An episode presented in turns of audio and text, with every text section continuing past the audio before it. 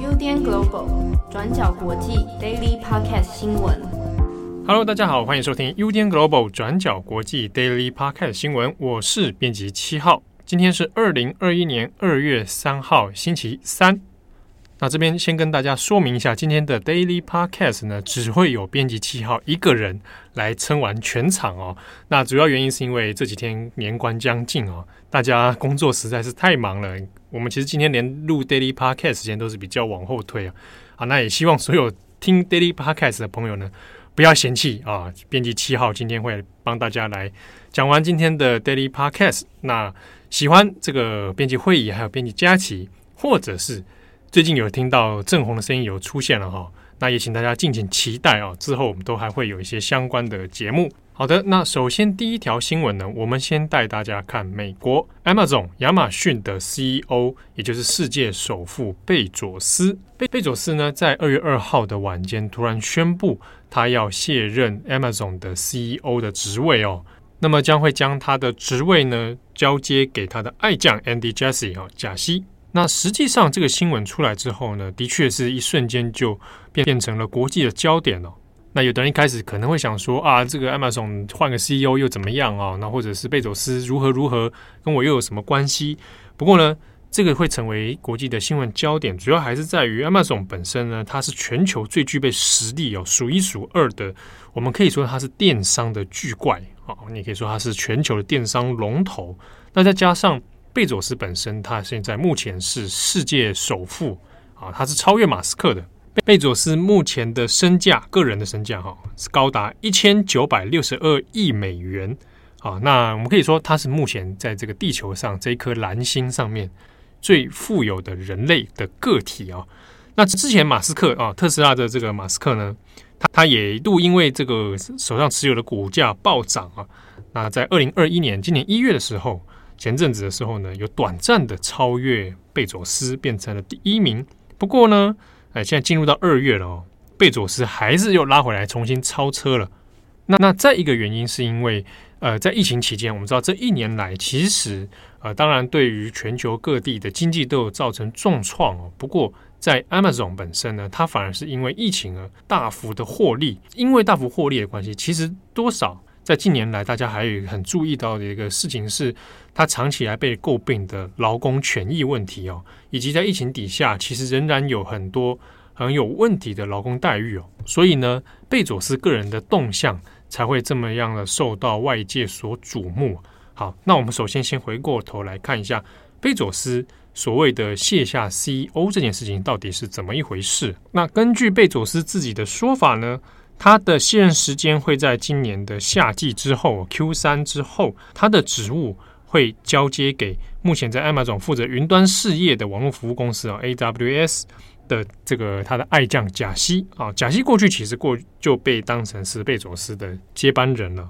这个贝佐斯也强调说，他这个职务交接并不是所谓的退休了啊，不是不是所谓辞职哈，只是呢要把他的主要决策的工作、决策的精力呢。啊，主要都会拉给贾西，那作为 CEO 接班，那他自己个人会把他的人生事业的重心哦放在关于一些议题的倡议，比如说他很关心的气候变迁议题，以及他手上持有的一个私人太空公司哦啊，这部分其实大家如果有看一些相关贝佐斯新闻的话，可能都会留意到他跟马斯克之间蛮执着于这个宇宙的事业啊，所以。未来会把这个重心放在太空公司的部分。接下来，Amazon 的相关重大决策啊，整体公司集团的一些重大决策呢，贝佐斯还是会参与啊，只是说日常的一些决策管理啊等等啊，这些东西就交给贾西来全权做决定了。那同时呢，我们如果根据《华尔街日报》的报道，其实也看出来哦，其实《华尔街日报》有说到，其实贝佐斯呢，在近几年当中，他就已经比较少出现在这个 Amazon 的总部大楼哦，大部分都已经没有在做很亲自，每一项自己都要来做管理哦。但他过去其实就是一个以超高压的管理方式啊，以及他个人有点特立独行啊，性格还有点古怪。啊的这个方式呢，拿来在公司相当有名啊。好，那本来其实已经没有在那么多深入介入 Amazon 的总部决策的一些事情的贝佐斯，怎么又会突然冒回到指挥的第一线呢？那这个主要还是受到了疫情的影响哦。到二零二零年上半年，全球呢都因为 COVID-19 的疫情爆发的关系，那贝佐斯才会以紧急应变的方式哦，那就重返到了 Amazon 的指挥第一线，那也决策决定要做 Amazon 扩张在防疫期间的这个各种的商机哦。那在这之中，大家就看到后来 Amazon 的在电商跟物流事业部方面呢，就非常积极在呃这个疫情期间大家的消费习惯改变啊、那因为疫情封锁还有社交距离啊等等的限制，那 Amazon 很积极的在做相关消费习惯的新商机。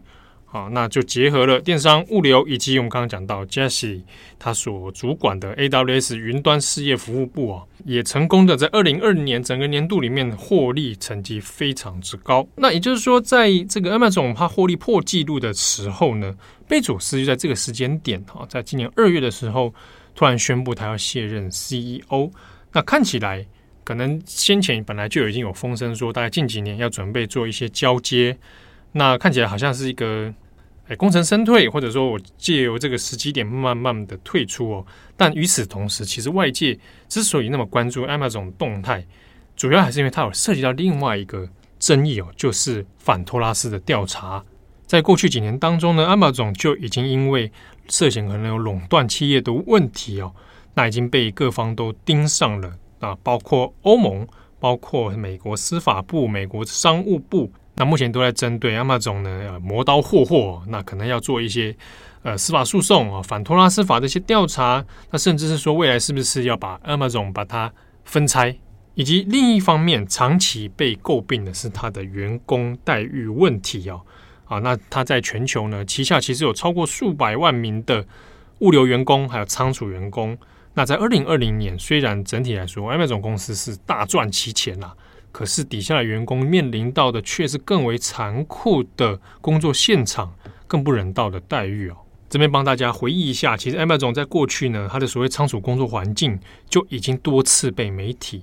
给报道过，那也有一些各种争议哦。那他比如说他的工作环境里面，为了讲求高效率哦，那就会舍弃掉一些基本的人性或者生理需求，比如说控制你的上下。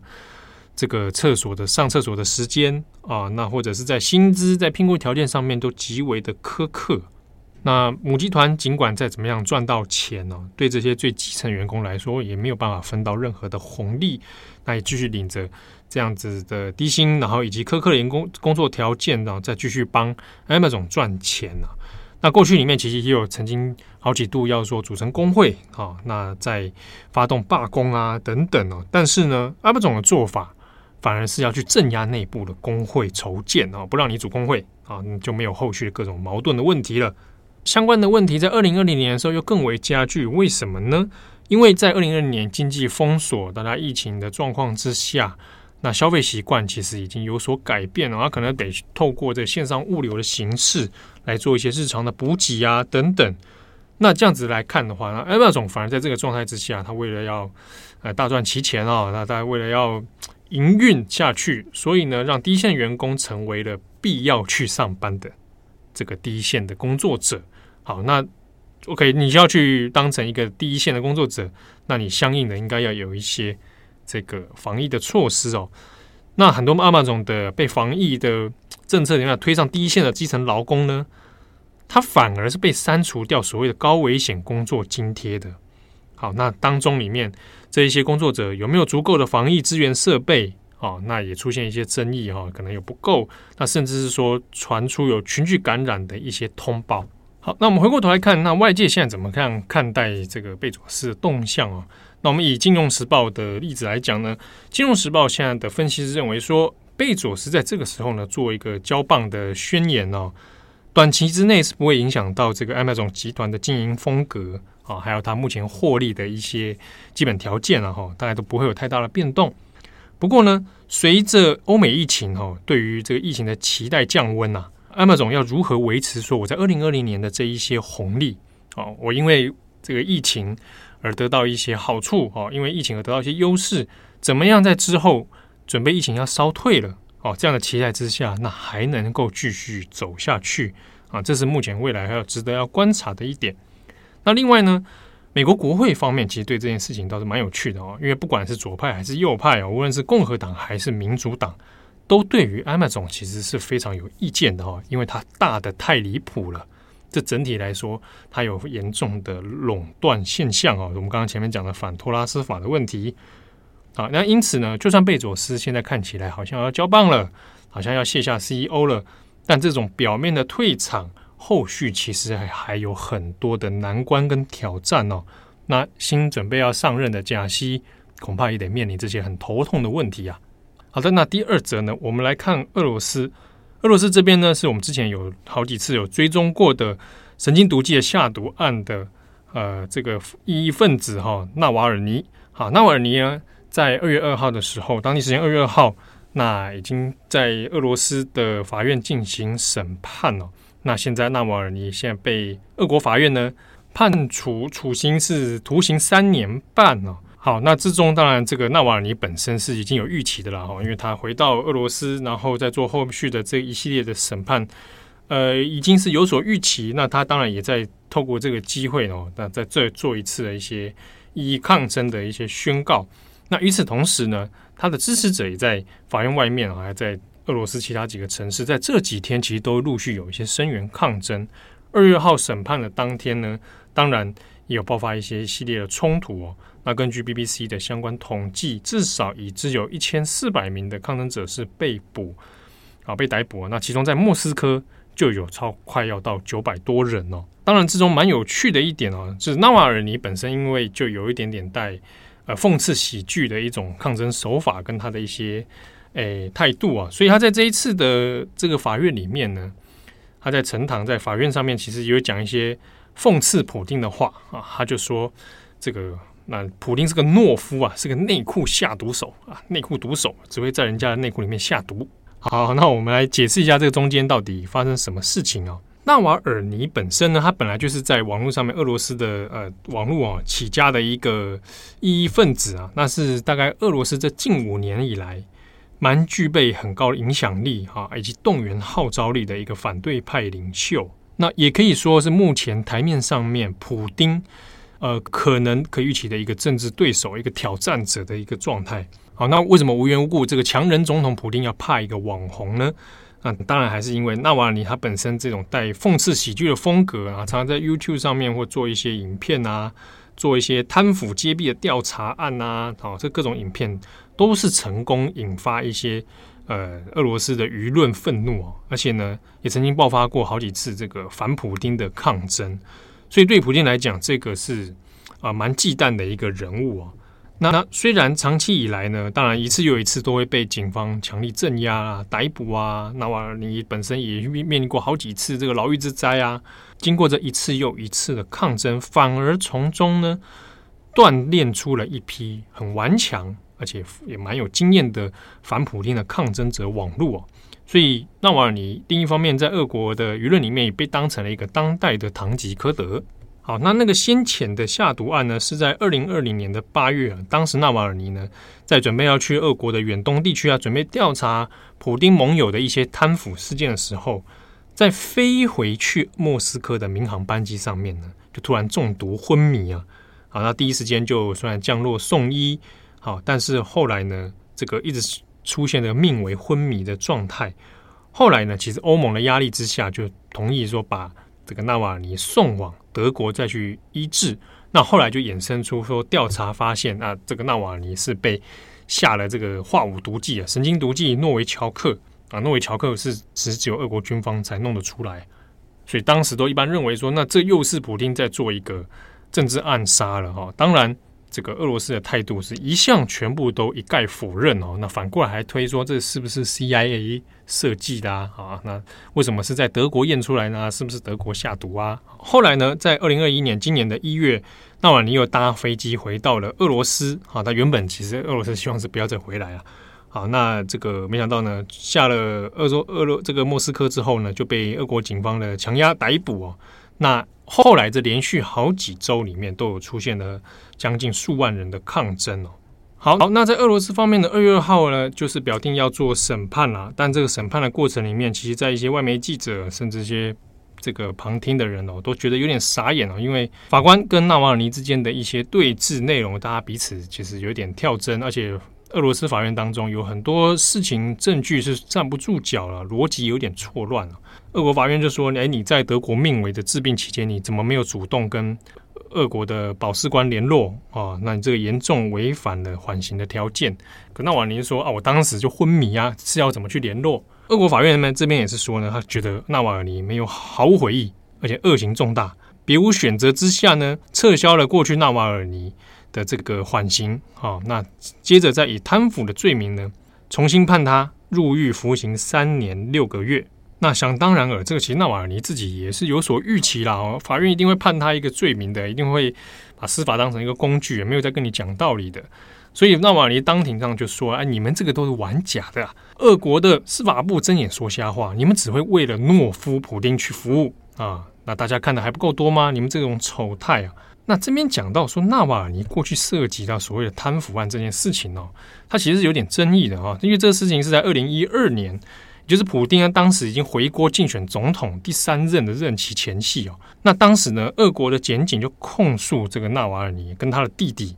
涉嫌伪造文书啊、逃税、啊盗用公款啊等等啊，还那这些罪名呢，后来在这一系列的司法传讼里面，后来就被俄国法院褫夺公权啊，不让你们去选举了啊。那还各自两个兄弟两个人都判三年六个月，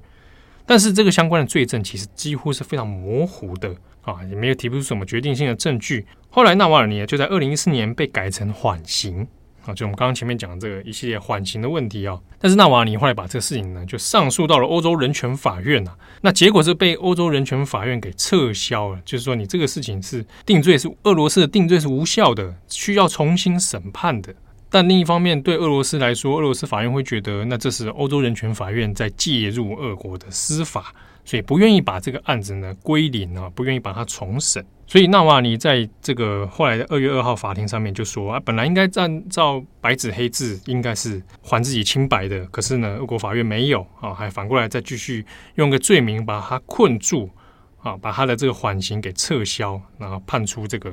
徒有三年半的有期徒刑哦。好，那这边纳瓦尔尼呢，他倒是有一句话，有一段话蛮有趣的，当然是做一个讽刺啊。他说呢，俄国历史上面有很多伟大的领袖啊，比如说解放者亚历山大啊，或者彼得大帝等等啊。那现在的俄罗斯好像有了一个新的沙皇啊，是谁呢？就是普丁本人啊。但是他讽刺普丁是一个内裤下毒者啊。那这个内裤下毒者意思是说，他讽刺当时那个普丁派这个特工啊，在纳瓦尔尼的贴身衣物里面投入这个神经毒剂。所以他就笑普丁是个内裤下毒者、内裤毒手啦。那纳瓦尼就说呢，这个真的是烂透了。普丁以为自己有很伟大吗？他在历史上最后只会得到一个名字，就是内裤下毒者。最后纳瓦尔尼说了一句，说了一段哦：我们的国家俄罗斯坐拥着无限的资源，但除了当权的精英之外呢，为什么其他所有的人都是一无所有的？